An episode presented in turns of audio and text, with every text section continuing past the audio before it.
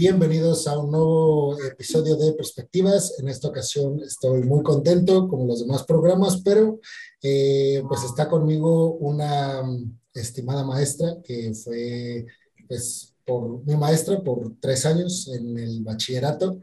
Este, estuvo conmigo durante una etapa muy peculiar en mi vida, que le agradezco también consejos este, fuera del aula, que siempre tuvo la intención de dar. Estimada maestra Rosalba Ríos, bienvenida, gracias por estar aquí en el programa. Al contrario, Alejandro, una, un honor eh, que me entreviste una persona a la que he visto evolucionar bastante en los últimos meses, sobre todo. Eh, me parece que vas logrando el objetivo para el cual fuiste formado y es un honor estar aquí contigo. Toda una, toda una creación del bachillerato, ¿no? Por supuesto, lleva la estampa, pero bien en alto. Eh, bueno, pues preguntarle primero, maestra, ¿qué, ¿qué, está haciendo? ¿A qué se dedica? Este, actualmente, bueno, sé que está dando clase en el bachillerato todavía, pero, este, o bueno, no sé si sea subdirectora, platíqueme qué, qué es lo que hace, a qué se está dedicando actualmente.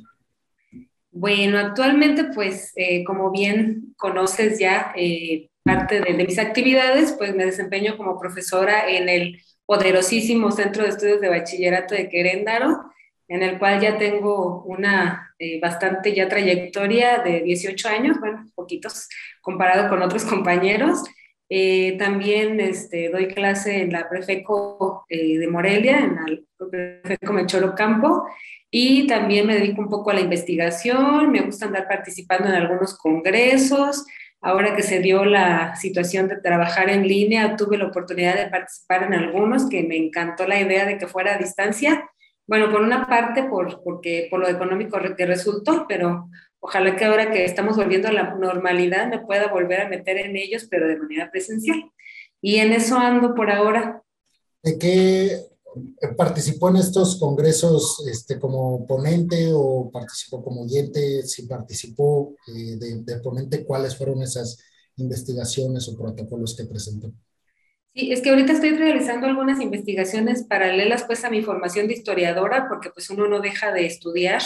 Este, he estado cursando algunos diplomados y como parte de esos diplomados pues he llevado como ponente un par de, conferencias eh, en dos congresos internacionales, uno eh, que se llevó a cabo a través de eh, un vínculo que hay en Tlalpujagua, junto con la Universidad Michoacana y otras instituciones importantes, y otra que se llevó a cabo en Argentina, que son unas jornadas académicas de historia. Básicamente, mi, mi vida entera es la historia, y por ahí andamos aportando algunas otras cosillas y tiene que ver con una investigación que estoy realizando sobre la hispanofobia y la hispanofilia en México durante el siglo XIX, que es un tema que desde que salí de la universidad me ha seguido llamando la atención y pues por ahí andamos proponiendo cosas y detalles que nos encontramos.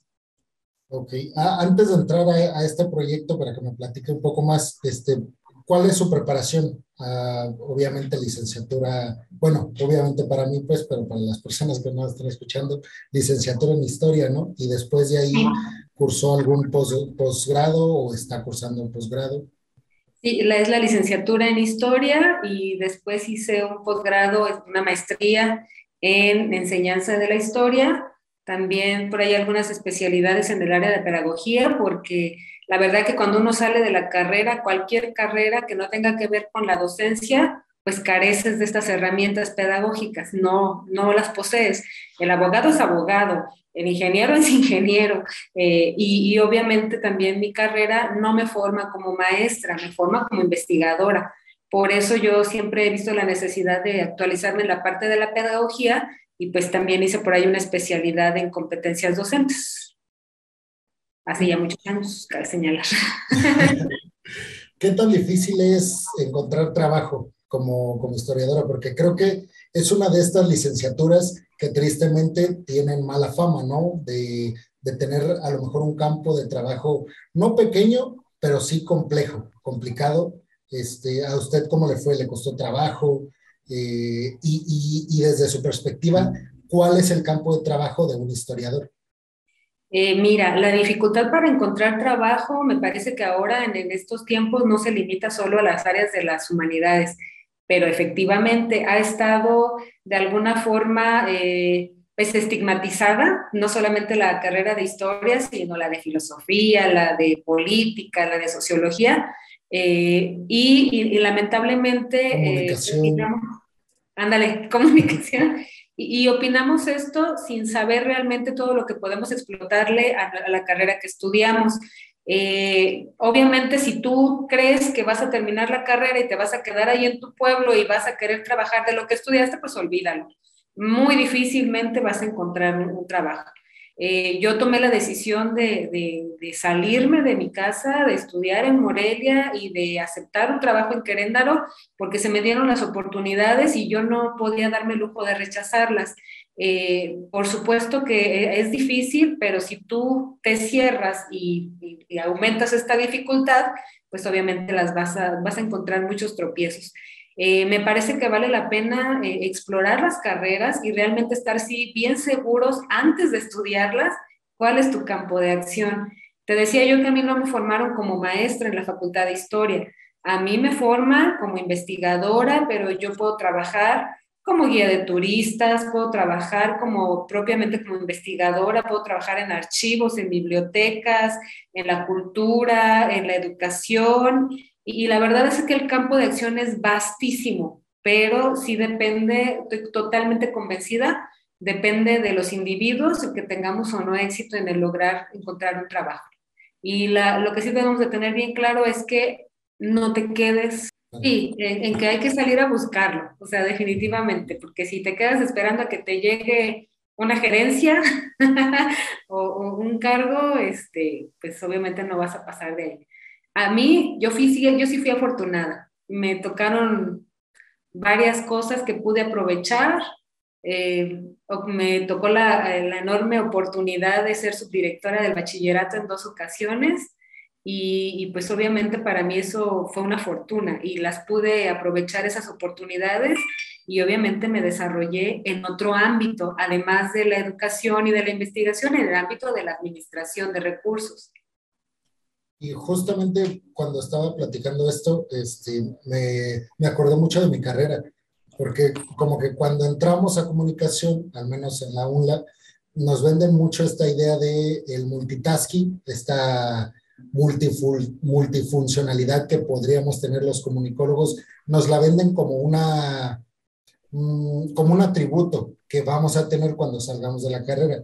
Y luego cuando sales, yo me topé justamente con lo opuesto, que ese multitasking eh, jugaba en contra de nosotros porque, o sea, sí sabíamos un poco de publicidad, un poco de cine, un poco de periodismo, un poco de, de, lenguaje, un poco de semiótica, un poco de todo, pero ya en el campo de trabajo pues pedían especialistas, ¿no? Alguien que supiera un poco de todo. Entonces, yo sí me topé con eso y, y justamente, eh, y le hago esta pregunta, ¿Qué tan importante fue para usted esta maestría en educación, en donde supongo potenció lo que usted ya sabía de historia? O sea, le dio otro valor pudiéndolo o dándole las capacidades a usted y las habilidades de ponerlas en práctica, esos conocimientos históricos, ponerlos en práctica en frente de, de estudiantes en un aula.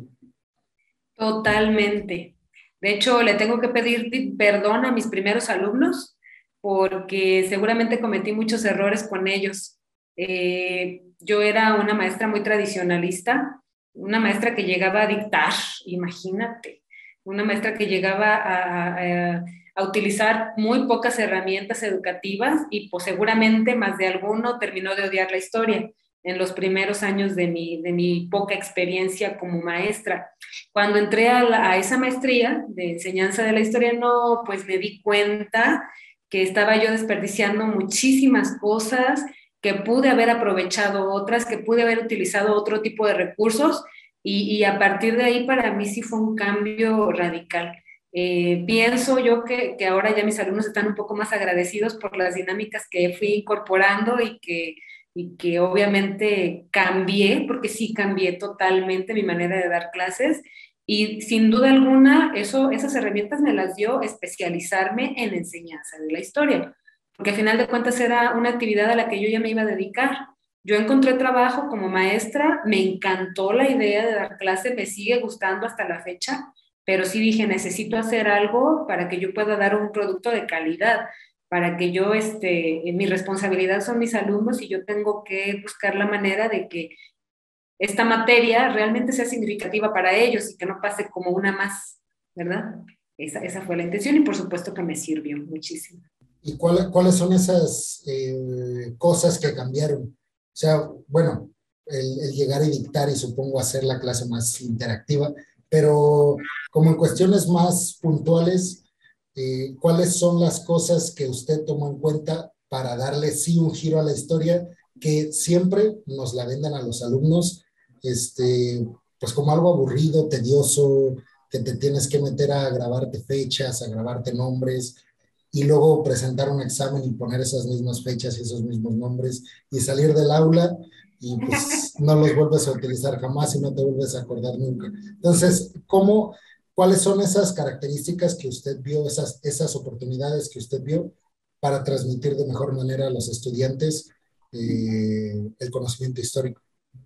Pues justo lo que acabas de mencionar. Primero que nos quitemos de la idea de la cabeza de que historia es nada más fechas y nombres y de que me tengo que aprenderlo de memoria porque así me lo van a preguntar en el examen y necesito aprobar. Quitarme yo misma esa idea y enseguida asumir que mis alumnos no van a ser historiadores, pero que sí necesitan tener cultura general, que sí necesitan conocer su pasado, pero sobre todo que necesitan entenderlo, porque si no lo entienden, justo va a suceder lo que acabas de comentar, que lo van a memorizar, que simplemente van a hacer una repetición de hechos y que realmente no se va a quedar nada significativo en su vida. Cuando yo cambié ese chip de, a ver, ¿por dónde andamos? No me interesa que los alumnos este, copien lo que dice un libro, pues en todo caso que lo lean. No me interesa que se graben fechas, pues en todo caso se las pego ahí en el salón y las memorizamos todos. Entonces fue eh, eh, de alguna forma el momento en el que yo determiné eh, pues vamos a cambiar la dinámica, vamos a hacerla más platicada, vamos a hacerla más vivencial, vamos a hacerla que cuando escuchen un evento o cuando escuchen un nombre, realmente llegue a su memoria lo que platicamos en clase, pero sobre todo lo que analizamos, que se conviertan en personas críticas. A mí me encanta, por ejemplo, verte ahora, que tú has sido una persona de las más críticas del asunto ucraniano en Rusia y que me parece que, además de, de, todo, tú eres una persona que te has documentado, Sí, se nota, se nota tu conocimiento del tema y se nota además que no solamente estás repitiendo lo que escuchas, sino que tú ya emites opiniones y llegar a eso es fabuloso. Yo sé que a lo mejor en el bachillerato no lo consigues del todo porque te interesa una cosa, te interesa pasar, pero tú, este, y, si me equivoco me, desmientes, pero tú ya estás buscando también otra intención en lo que publicas, porque quieres compartir un contenido que no nada más se quede ahí como, ay, pues esa noticia ya la vi, eso ya lo escuché allá en la BBC. No, ahora Alejandro Peregrino tiene su propia opinión de las cosas y además nos está invitando a criticar y a ser eh, de alguna forma testigos de lo que él está observando y nos está compartiendo su punto de vista. Que estemos de acuerdo o no, eso también es parte de que a mí me encanta que, que, un día mis alumnos no estén de acuerdo conmigo, me fascina que no estén de acuerdo conmigo. No siempre tiene que ser lo que yo digo, ¿sí? Nada más que yo estoy luchando ahora con el hecho de que es importante que cada quien tenga su, su opinión y que seamos respetuosos de todas las opiniones que son válidas. Y cuando son fundamentadas, pues mucho mejor. Y de eso se trata. Y entonces eso yo cambié. Eh, yo hago la historia ya más gráfica, más, más platicada, más de recursos, porque también hay que meterle la tecnología. A mí me fascina la tecnología, me encanta aprender cosas nuevas esta, esta pandemia nos vino a cambiar un montón de cosas a los maestros. Eh, durante años se había dicho que era importante que metiéramos tecnología en nuestras clases, que, intentáramos ser más dinámicos, didácticos, y pues muchos decíamos, sí, lo voy a hacer, pero cuando se dio la pandemia fue obligado. Y, y, el que quería resistirse con la pena, pero le tuvo que entrar. Y, y entonces eh, hoy tenemos otros retos, pero muchos más apoyos a los que tendríamos que recurrir, me parece que de manera obligada, todos, no solamente en historia, sino en todas las materias, para poder alcanzar mejores resultados. ¿Usted tiene algún paso a paso que sigue una especie de manual que, que, creo que es difícil que no exista, pero no sé, no sé si usted lo tiene, como para despertar este sentido crítico en los estudiantes, porque mientras me estaba diciendo esto, yo me regresé a, a mi mentalidad en el bachillerato y pues, o sea, me importa poco o nada fomentar un, un sentido crítico en mí. O sea, no me importa el gobierno, no me importa qué están haciendo con los impuestos de mis papás, no me importa nada, solo me importa eh, ir a la escuela, pues tal, pasar la materia, eh, que le agraden las calificaciones a mis papás para que me compren algo, me den permiso de hacer algo. Y, y tal vez ese sentido crítico pues está al último de, de, una larga fila de asuntos que le preocupan a los estudiantes, sobre todo en ese nivel. ¿cómo, cómo intenta incentivar ese sentido crítico? O sea, ¿lo hace de manera consciente o, o es algo que sí, un punto, digamos que usted piensa que se da eh, en el transcurso de una clase o tiene algunas cosas específicas como para despertarlo? No, mira, sí está planeado, ¿eh? eh repito, eh, tú eres el ejemplo claro, perdón que te ponga de ejemplo y de conejillo de indias, pero eh, pues obviamente tú eres el ejemplo de una, de, una cantidad importante de estudiantes que están ahí por cumplir, que están ahí por pasar, que, mientras esté yo dando resultados, además no importa, pero que de alguna manera tú sí tenías claro que querías avanzar después del bachillerato, que querías estudiar una carrera y que además la carrera que elegiste te desató habilidades que ya traías, pero que no las explotabas en su momento, pero indirectamente Tú seguramente lograste captar algunos elementos de esas vivencias que tuviste en el bachillerato y que por supuesto se fortalecieron después, pero que te garantizo que las has terminado de explorar por tu cuenta, que tú ya te has vuelto este, una persona eh, autodidacta, porque ahora ya estudias y te documentas no para pasar un examen, sino para crear contenido que tiene que ver con tu carrera y que de alguna forma pues estás explotándolo y lo estás explotando bastante bien. No es sencillo, por supuesto que no. Yo cada vez que, planeo mis clases, eh, yo busco, por ejemplo, ahorita estoy en una dinámica con los estudiantes en las que no dejo tareas que no voy a revisar, en las que me interesa más dejarles un trabajo de cierre donde me den sus opiniones de temas que tienen que ver con la historia, pero también con el presente y de esa manera yo sí estoy promoviendo que desarrollen su, este, su creatividad y su, y, su eh, aparato crítico. Este, y, repito, yo estoy lidiando con, con, esos obstáculos porque los chavos en el bachillerato tienen miles de problemas en la cabeza y lo, lo último que les importa es la historia universal. ¿sí? Entonces es, es una lucha constante. Por eso mi idea de, impartir las clases de historia es, yo selecciono los contenidos más importantes, yo lo preparo en una, en, una exposición que yo hago, que de pronto sí les pido a ellos que se, se inmiscuyan en, una exposición breve, no me interesa que den la clase por mí, pero que sí sean partícipes de lo que yo estoy intentando que aprendan. Y entonces me encanta que, por ejemplo, el, el asunto, vuelvo a Ucrania y Rusia, porque es lo que ahorita está como más en boca de todos, sin que descuidemos lo que sigue pasando en otras partes del mundo, pero les llamó la atención y me encantó que me lo pidieron, maestra, hablemos de Rusia, hablemos de Ucrania, y eso para mí, eso ya es un avance, porque quiere decir que, que no están dormidos y que por supuesto que les importa su mundo, aunque en el ranking de prioridades estén otras cosas y yo las entiendo. Intento en lo posible eh, comprenderlos porque eh, la pandemia no fue nada fácil para nadie y menos para los jóvenes que imagínate, perdieron dos años de su vida natural, eh, perdieron esa oportunidad de socializar, de enamorarse, de encontrar a su crush, de, de gustarse, cosas tan personales que de pronto imagínate saturarlos con cosas de la escuela y ya están pensando, porque Historia Universal se da en sexto semestre, ya están pensando en la universidad. Y, y entonces qué onda con ellos como personas. Eso también es importante como maestro este, de todas las áreas. En, lo, en, lo, general no descuidamos esa parte de que antes que alumnos son seres humanos y tienen un montón de necesidades y hay que atenderlas, intentarlo en lo posible, porque con grupos de 52 alumnos está medio complicado, sí. pero lo hacemos, sin duda.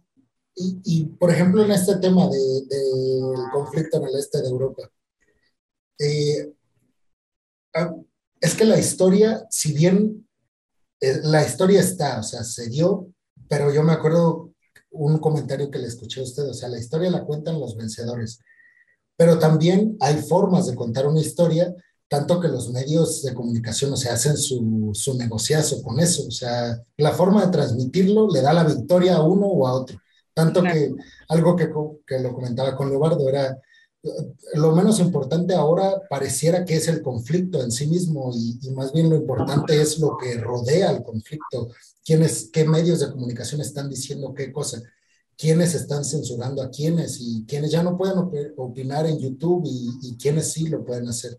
Este, en este sentido, ¿usted cómo aborda este tipo de conflictos? Lo pregunto en el sentido de, eh, ¿usted se, se pone en un, se posiciona en un lado, trata de no hacerlo, porque yo creo que aunque, aunque profesionalmente podríamos decir, ok, yo trato de no estar en una postura porque estoy enseñando algo, pero finalmente uno tiene su corazoncito y uno se va con, con, lo que le gusta más, con lo que ha aprendido más, con lo que se siente más identificado, más identificado.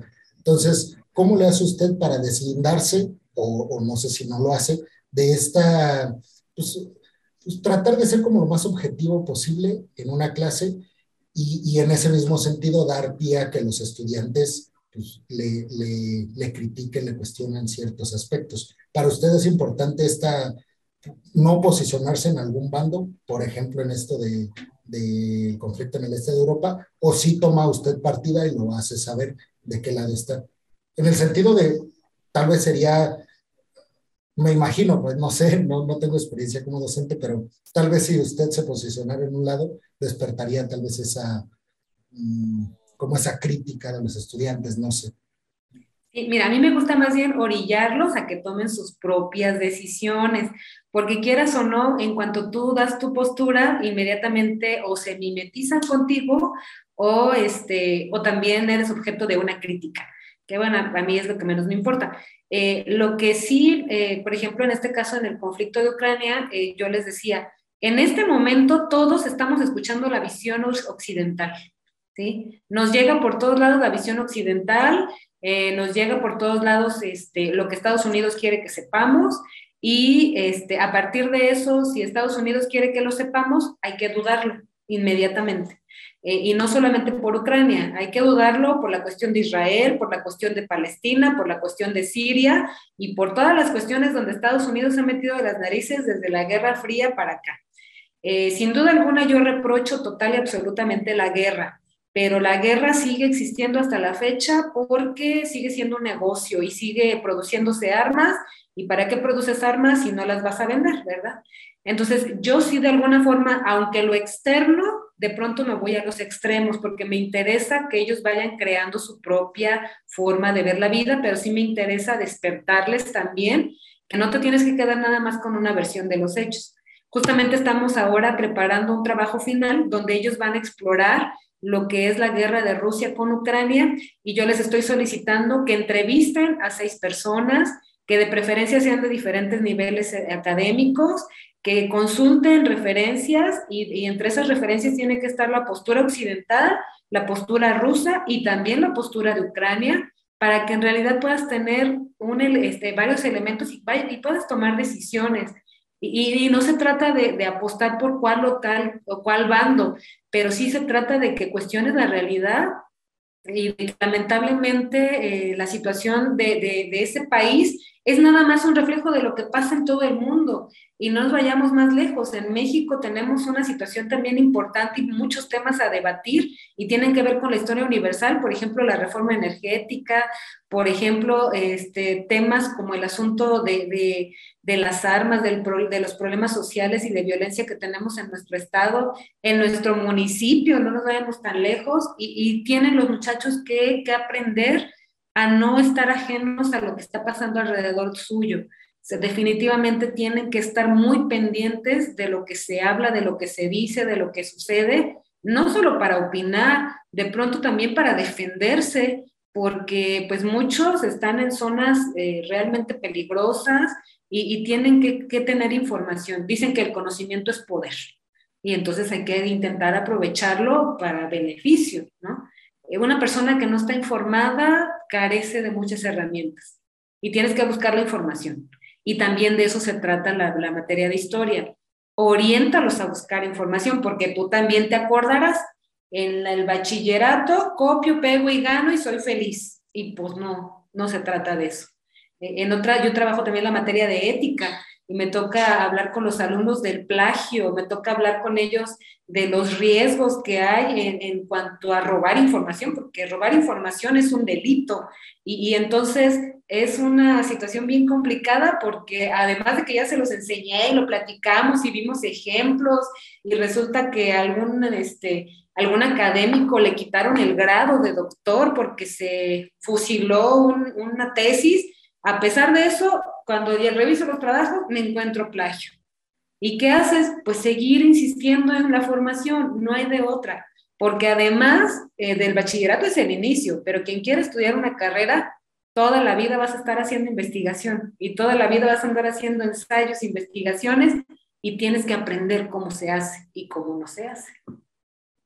Y en este sentido, como de ligar los dos temas últimos que tocó, de uno, me parece que es la, este ejercicio dialéctico de buscar información de, de ambos polos, en este sentido de, del conflicto en el este de Europa. Eh, ¿Qué tan importante es, desde su perspectiva, que haya una completa libertad de expresión? Eh, por ejemplo, vamos a decir de, no sé si sepa, pero por ejemplo, los medios RT y Sputnik, que son los, estos medios oficialistas rusos, que de entrada, pues, si son oficialistas, obviamente tenemos que saber que van a ir a favor de, del Kremlin, de los intereses de Putin. Pero a mí, por ejemplo, yo siempre los consumía porque eran estos medios como la CNN, como el New York Times, que tú vas, los consumes y la noticia está ahí. Después, obviamente, te la platican desde su perspectiva para que pienses o no de alguna otra forma, pero la noticia está ahí. Son medios importantes, internacionales, que te presentan la noticia. Eh, ¿Usted cree que se equivocan en estas posturas de, restringir esta libertad de expresión, libertad hasta de consumir contenido, en este caso, o, o de alguna manera está justificada esta, pues esta detención de los medios de comunicación que cada, que cada bando interpreta como hostiles? Porque digo, yo sé que Rusia ha bloqueado Facebook, ha bloqueado la Deutsche Welle, eh, por supuesto CNN y otros medios. Entonces, como que ambos lados se jactan de tener la razón, de tener la verdad y, pues claramente no, no es ningún extremo, pero para usted, ¿qué, ¿qué tan importante es la libertad de expresión en este sentido y si debemos de tenerla completa o hasta cierto punto? Bueno, es que la libertad de expresión debe de, de, ser abierta siempre. El problema es justo lo que acabas de señalar, que pues cada quien se casa con su verdad, ¿no? Eh, eh, sería ilógico que Rusia eh, cuestione, o más bien que, apruebe la, información que nos llega a través de, la OTAN o de, o Estados Unidos o de la propia Ucrania y viceversa, pero justamente es donde entra tu papel como analista crítico y, sobre todo también que conozcas un poco de la historia y que también conozcas no nada más la historia del este de Europa, sino que conozcas realmente un panorama global antes de opinar, porque a mí me parece delicado. Si tú nada más te centras en lo que está ocurriendo en Ucrania, estás vendándote los ojos a lo que ocurre y, y ha ocurrido en las otras partes del mundo. Y las otras partes del mundo son un reflejo de esa intervención militar que ahorita está ocurriendo en Ucrania. Entonces, eh, es peligroso que cada, que cada este, país, por ejemplo, tenga su propia dinámica de información y, es peligroso esa vasta libertad de, de, opinión que tiene cada uno, pero eso nos indica que debemos ser receptivos a todas las verdades para poder concluir nosotros con una sola. Y obviamente es algo lógico y es algo obvio que cada uno va a defender su postura a través de los medios de comunicación. Y lamentablemente tú sabes que ahora los medios de comunicación son la herramienta perfecta de la manipulación. Basta con que un medio de comunicación que aparentemente ha sido toda la vida confiable nos diga su opinión sobre un evento y entonces ya le creemos de inmediato. Y entonces es ahí donde nosotros podemos caer en serios conflictos y en serios errores si es que no analizamos todo lo que nos están ofreciendo, cada uno con su verdad, para nosotros poder emitir realmente una opinión o tener una postura, ¿sí? Eso no lo vamos a quitar. Cada uno va a seguir defendiendo su verdad. Y bueno, en este sentido, ¿cuál, cuál es su postura política, maestra? O sea, está más a la izquierda, más hacia la derecha, centro derecha, centro izquierda, ahora que están tan de moda estos eh, polos como diurnos, donde es sí, centro y centro izquierda y centro derecha, como que se quitan la responsabilidad de estar abiertamente posicionado en cualquiera de los dos bandos, pero usted qué piensa? todo, lo que huela a, todo lo que huela a ultraderecha y a intereses capitalistas que van por encima de los intereses de la mayoría, lo detesto. Y con eso te estoy respondiendo cuál es mi postura. Todo lo que implique privilegiar los intereses de una minoría antes que el bien común, eso lejos está de mi postura política, social y económica. Y eh, eh, si, te, quieres que te refiera particularmente del conflicto de Ucrania, cuál es mi posición o qué observo yo, yo observo un país que está metiéndote, metiéndose en asuntos que no le corresponden y que está atacando la democracia y la libertad de otro, que está viendo afectados sus intereses y que a toda acción tiene que haber una reacción y que lamentablemente si no se dialoga, este, esto se puede seguir saliendo de control. Jamás por ningún motivo yo voy a estar a favor de la guerra. Eh, a mí me duele todavía hablar de Primera Guerra Mundial, me duele hablar de Segunda Guerra Mundial y que son las más, eh, digamos, las más impactantes del siglo XX por todas las consecuencias que hasta la fecha se siguen arrastrando. México mismo tuvo consecuencias de una pequeñísima participación en alguna de ellas y, y por supuesto que jamás vamos a privilegiar la guerra pero entonces cada quien quédese en sus asuntos y, respete las decisiones que incluso se tomaron en el pasado, porque también quien no conoce la historia está condenado a repetirla.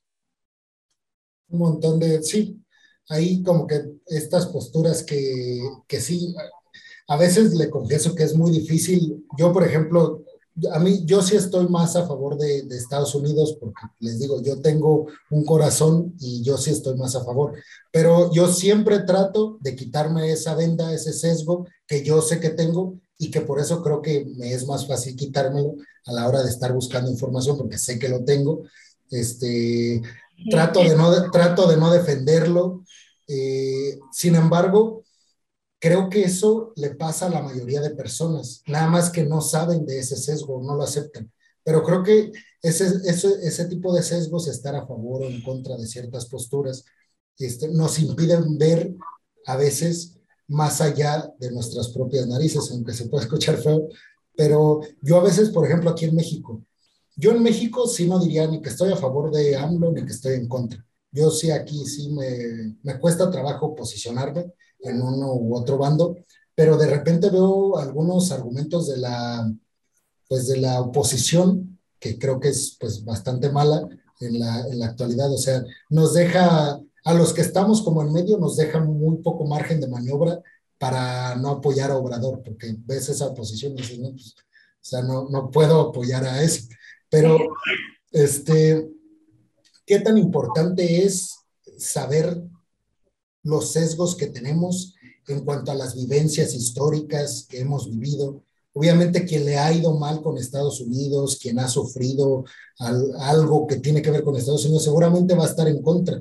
Y los que han, la han pasado bien por ir a Estados Unidos, conocen el país, tienen familiares allá, estuvieron viviendo allá, seguramente van a estar a favor.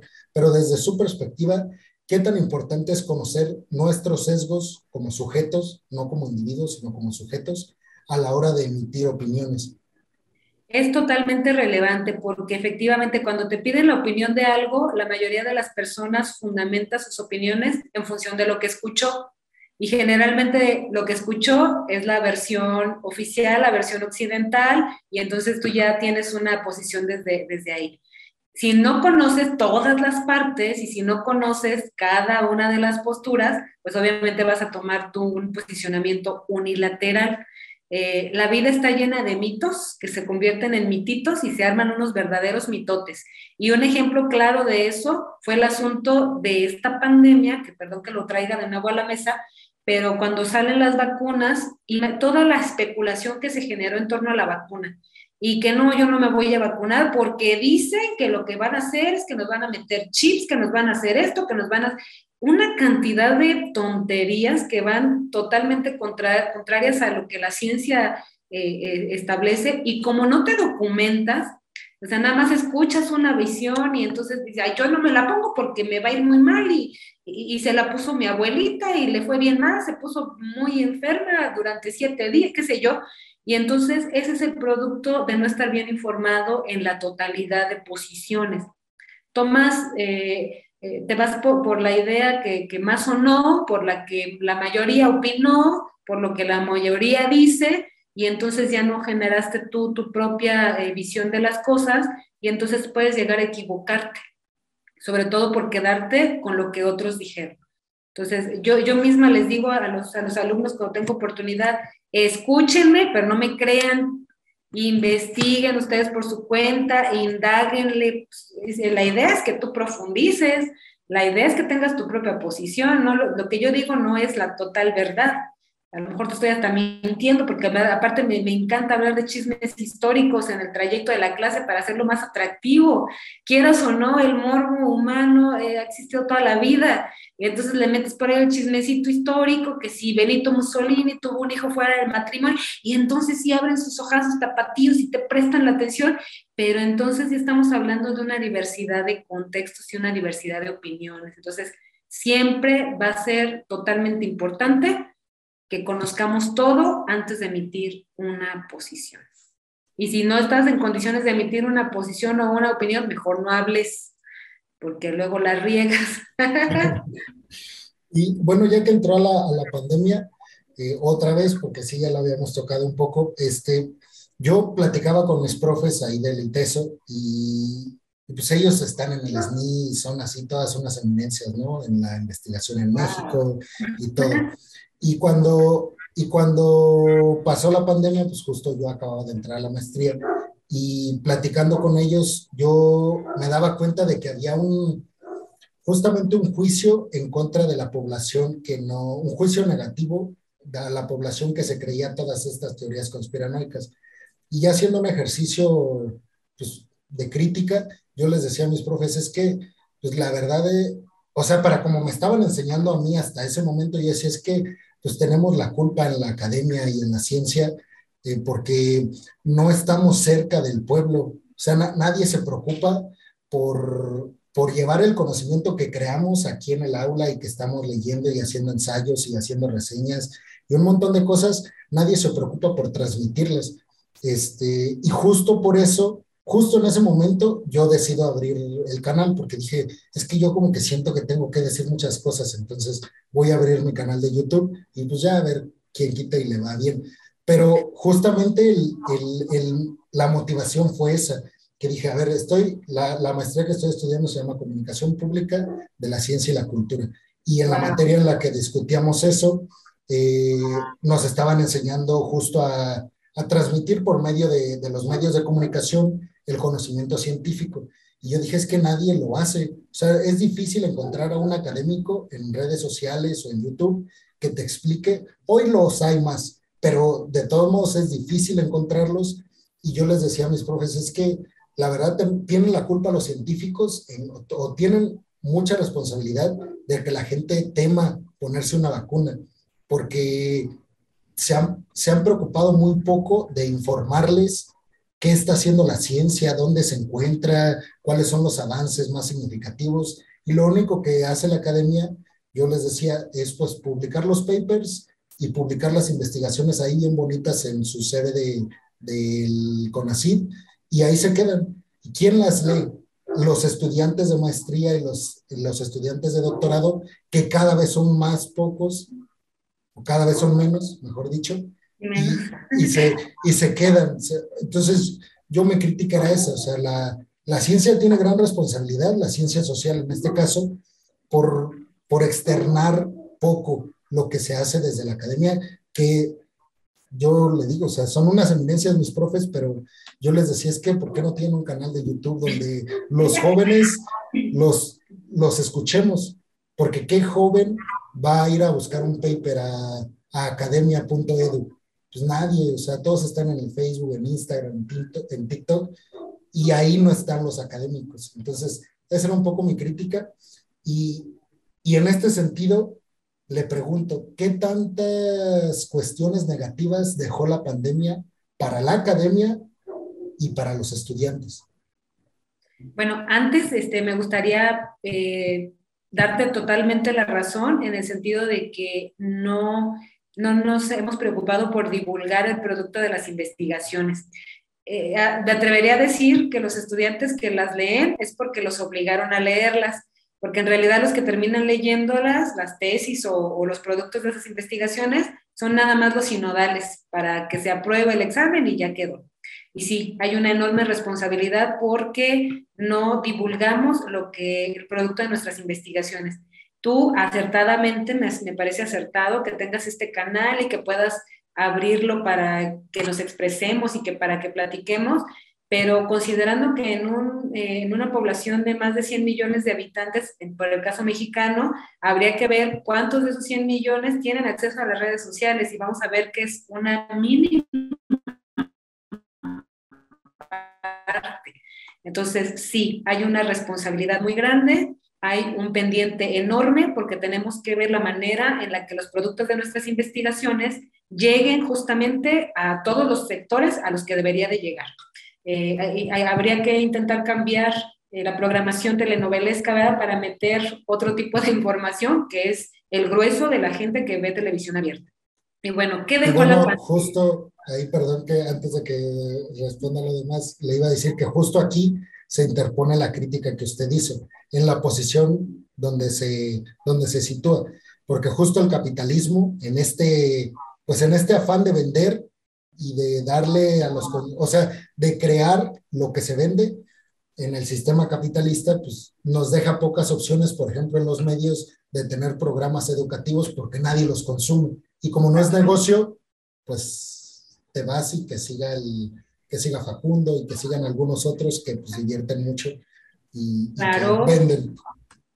Pues las, que, que, que la gente sea ignorante si es buen negocio, ¿qué te pasa? Pues hasta la fecha sigue siendo un éxito y, justamente ampliando lo que va dejando la pandemia, híjole, estamos ante un escenario de crisis tremenda. Eh, ya voy a balconear aquí a los estudiantes del batch y, a los, y, es un trabajo conjunto, porque no, son, no solamente son los estudiantes.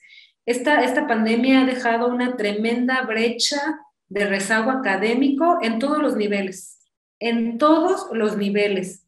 Justamente me encontré a un maestro que me dio muchísimo gusto verlo en la Facultad de Historia, que ya tiene 39 años ahí, no voy a decir su nombre porque es bien popular, pero yo le preguntaba, ¿cómo ve a las nuevas generaciones ahora? Y me dijo, dice, de la patada, terrible. Antes, cuando a ustedes les dejábamos leer alguna lectura, simplemente les dábamos la bibliografía y ustedes iban, buscaban el libro, sacaban las fotocopias y se ponían a leer. Ahora todo quieren ya en PDF, quieren que ya todo se los dé uno y si no está en PDF, no lo quieren buscar. Y eso es en la universidad. Lamentablemente esta pandemia, insisto, ha dejado una brecha gigantesca, unos problemas terribles, un atraso educativo que tendremos que ver cómo lo resarcimos. No nada más hay que quejarnos y ya, sino que sí hay que buscar la manera de intentar eh, que sea una situación diferente los alumnos ahorita están deprimidos, con ansiedad, con, eh, con mucho miedo de lo que viene a futuro, se sienten inseguros, creen que no han aprendido lo suficiente, eh, pero si, si de consuelo les sirve, no se preocupen, todos están igual. Eso es una generalidad. Eh, para ellos esa parte de que la pandemia, pues además de lo que a nivel personal les robó, les ha dejado un atraso académico de importancia, que tendremos que buscar las herramientas para intentar revertirlo. Eh, para los docentes, híjole, nos ha dejado un montón de retos también. Los mejores críticos tendrán que ser nuestros alumnos y ellos serán los encargados también de, observarnos en, algún momento qué tan bien o qué tan mal lo hicimos, porque tuvimos que entrarle a las clases eh, virtuales. Si de por sí, estando frente al grupo, yo la verdad, honestamente, a veces digo, ¿cómo le hago para mantener la atención de mis alumnos que los tengo aquí, los estoy viendo, estamos frente a frente? Eh, me está, eh, no se pueden desviar de, las cosas. Cuando estuvimos en pandemia, estábamos frente a una cámara y ellos no tenían la obligación de prenderla porque además el asunto de, de la cámara implicaba muchas cosas. Uno, el consumo mayor de Internet. Dos, abrir tu espacio, tu casa a desconocidos evidenciar un hogar que seguramente no tenía las condiciones, hogares diferentes, hogares socialmente distintos, económicamente diferentes, ruidos en la casa, los alumnos no querían participar porque por ahí se escuchaba el gallo, el del gas, miles de condiciones y situaciones que nos hicieron que, los maestros entráramos también pues en un proceso también de desesperación. Ahora sí que, lo que callamos los maestros. Eh, yo constantemente era, están ahí, me están escuchando y no querían hablar. Entonces, eh, fueron muchas complicaciones. Eh, tuve que aprender a manejar plataformas como Zoom, como Meet, como Classroom. Hoy estoy maravillada con ellas y no las quiero soltar, porque además también me facilitaron mucho el trabajo pero también conozco casos de compañeros a los que les fue muy difícil asumirlo. Conozco casos en maestros que de plano decidieron jubilarse porque ya no podían llevar eh, eh, los terribles retos que les impuso la pandemia, porque pandemia y tecnología fueron de la mano. Y ahorita quitar la tecnología sería un enorme retroceso, porque además los alumnos ya son parte de la tecnología. No sabes cómo me ha costado quitarles el teléfono es una dependencia del teléfono terrible. Cuando estaban en clases virtuales, pues no los veía, pero ahora significan una enorme distracción para mí y para ellos.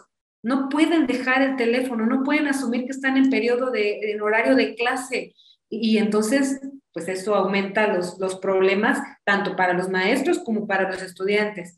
Y los resultados ya se vieron, por ejemplo, en la primera evaluación parcial. Nos fue re mal, ¿sí? sobre todo en los casos de los primeros semestres. Los de quinto, los de sexto ya van más encausados, ya están un poco más maduros, ya saben que quieren la universidad y, te puedo garantizar que, aunque a pesar de sus temores, nuestros alumnos en el bachillerato están bien preparados. A pesar de la pandemia, me parece que llevan buenas herramientas. Y, y, con todos los retos que nos impuso la pandemia, me parece que no hemos bajado la guardia en el bachillerato seguimos preocupándonos por esa parte y ojalá que algún día veamos a más exalumnos como tú, que, eh, y, como otros tantos, donde de verdad un 10 no garantiza las habilidades que puedes llegar a desarrollar. Que quede bien claro eso, los 10 no son una eh, consecuencia o no son más bien este, una necesidad para que tú triunfes en otros ámbitos de la vida, porque sin duda alguna hay quienes nos han sorprendido y han llegado muy lejos y, hoy nos están entrevistando. Muchas gracias por sus palabras, maestra. Eh, una pregunta muy difícil ya para ir cerrando porque sé que tiene una hora. Eh, una pregunta muy difícil que yo creo que usted es la idónea para, para responderla o para intentar hacerlo, porque mi, mi tesis, mi proyecto de investigación es sobre la identidad mexicana y, y, el papel, el rol que juega dentro de la sociedad estadounidense con los migrantes mexicanos y sobre todo cuando se pone, eh, sí, de manifiesto en el contexto de un partido de la selección mexicana de fútbol en Estados Unidos.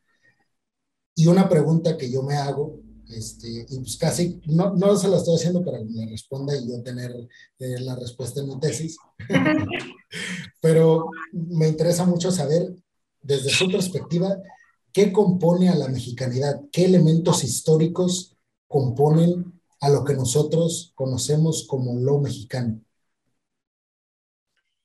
Es muy, una pregunta muy compleja, eh, sobre todo porque hablamos de cultura y la cultura es una cantidad este, innumerable de, elementos. Eh, justamente es parte de los contenidos de la materia de ética desde el primer bloque y cuando yo les pregunto a los alumnos, a ver, ¿qué te hace ser mexicano? Y no, pues la comida, y no, pues el, eh, las vestimentas y los bailes y, y, este, y la guadalupana, eh, porque el mexicano puede ser ateo, pero guadalupano no puede dejar de ser. por todo lo que hay en torno a la guadalupana, la religiosidad, eh, el, mariachi, y, tocas un punto importante cuando hablas del asunto del fútbol, porque independientemente de que nos guste o no nos guste, eh, pues sí hay un sentimiento increíble cuando México gana en las Olimpiadas la medalla de oro, eh, con todo y lo que el, fútbol implica en el sentido de ser una distracción popular y, y da al pueblo pan y circo y, todo lo que se le ha invertido al fútbol y la verdad pocos resultados y, el papel que juega en estos momentos, pero el asunto de los colores y la camiseta y la bandera y el himno nacional, por supuesto que forman parte de una mexicanidad. Eh, uno se siente identificado y más aún cuando estás fuera de tu país. Eh, añoras más eh, todos estos elementos eh, sobre todo la comida, porque por mucho que preparen lo mismo en otras partes del mundo, no sabe igual. Y entonces eh, entender esta, esta mexicanidad a partir de lo que ves y lo que escuchas, eh, sí es, es, es importante que, que, lo tomemos en cuenta. no, no sabría yo como definirlo en, una, en un solo concepto, pero sí te puedo decir que, que ser mexicano eh, tiene que ver con historia, porque también eh, para que puedas tú identificarte tendrías que conocerla. Y además es una construcción social, la, la, la, mexicanidad ha sido una construcción social, eh, además multicultural, porque por nuestras venas, aunque parezca increíble, pero corre sangre india, española, negra, asiática, y somos un tutti cultural que con el paso del tiempo se fue gestando y que en su momento, por ahí en el siglo XIX, se crearon los símbolos que hoy nos identifican, como la bandera y como el, como el himno nacional, recurriendo los españoles, eh, los hijos de los españoles, recurriendo al pasado prehispánico. Entonces ha sido una amalgama muy interesante de elementos que hoy nos hacen pues concebir a un México con muchas caras y con, también con muchas máscaras. Eh, independientemente de que si somos futboleros o, o, este, o que nos guste el mariachi o que nos guste la, la fiesta eh, de las peleas de gallos y muchas situaciones que a lo mejor están prohibidas, son parte de una identidad que se fue gestando desde tiempos inmemoriales. Y entonces ahí están presentes, muy presentes. Y bueno, también le quería preguntar sobre su proyecto de investigación, que no, no ya después nos fuimos, este, ya no le pregunté, este, ¿de qué trata específicamente el proyecto? ¿Qué aborda? ¿Qué cuestiones aborda? ¿En, en qué etapa está su investigación? Fíjate que tiene mucho que ver con tu proyecto, Chansi, te pueda pasar algunas ideas. este, ahorita estoy yo trabajando, este, estoy leyendo los documentos del siglo XIX que hablan de la presencia española en México y cómo se fue eh, desconociendo al español peninsular para poder generar una identidad mexicana a partir de, quitarlos del mapa, a partir de desconocerlos, a partir de, criticarlos como los pinches gachupines que vinieron a, a robarnos nuestro, nuestro México prehispánico. Y estoy revisando cómo se concibió en el siglo XIX, cómo los diputados eh, discutieron la presencia de los españoles, pero también hubo, como hubo otros este, que los defendieron, porque a final de cuentas, se, eh, eh, lo queramos o no, los mexicanos heredamos un idioma, heredamos una cultura, heredamos una religión justamente de España, y entonces es lo que yo estoy intentando revisar, tanto la hispanofobia como la hispanofilia que se genera en el siglo XIX, y a partir de ahí surge el concepto de México como nación, ¿sí?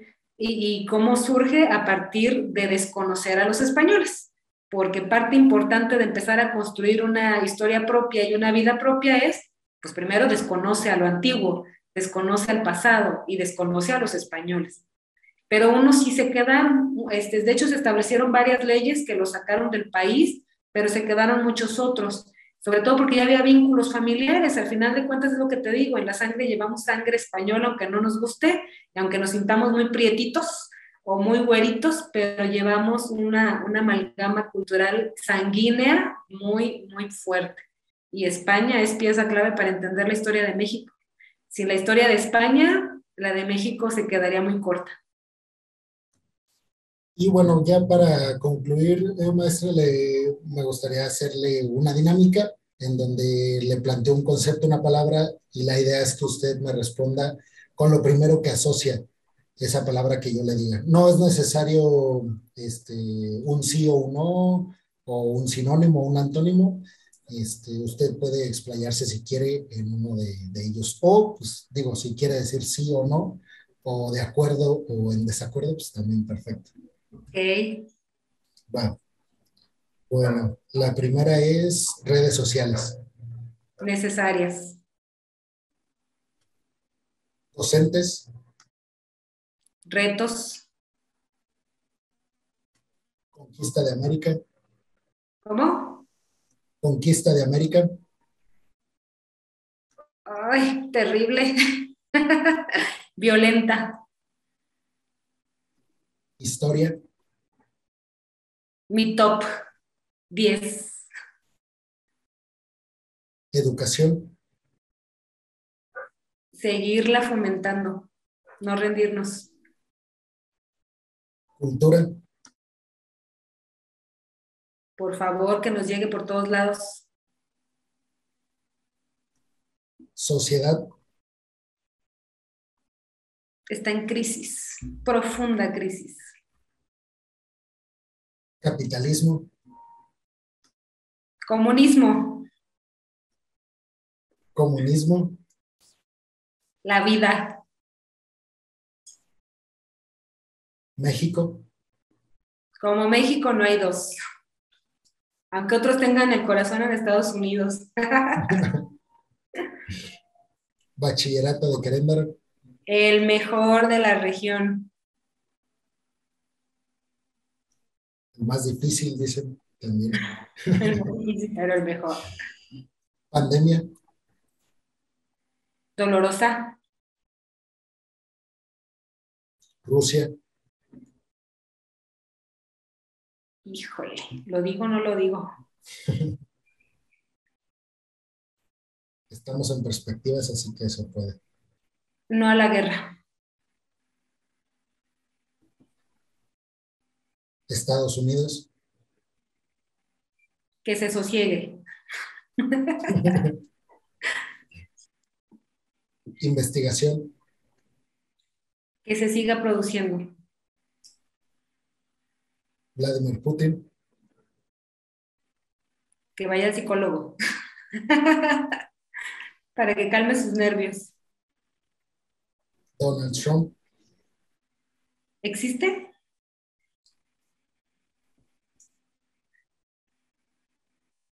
discurso,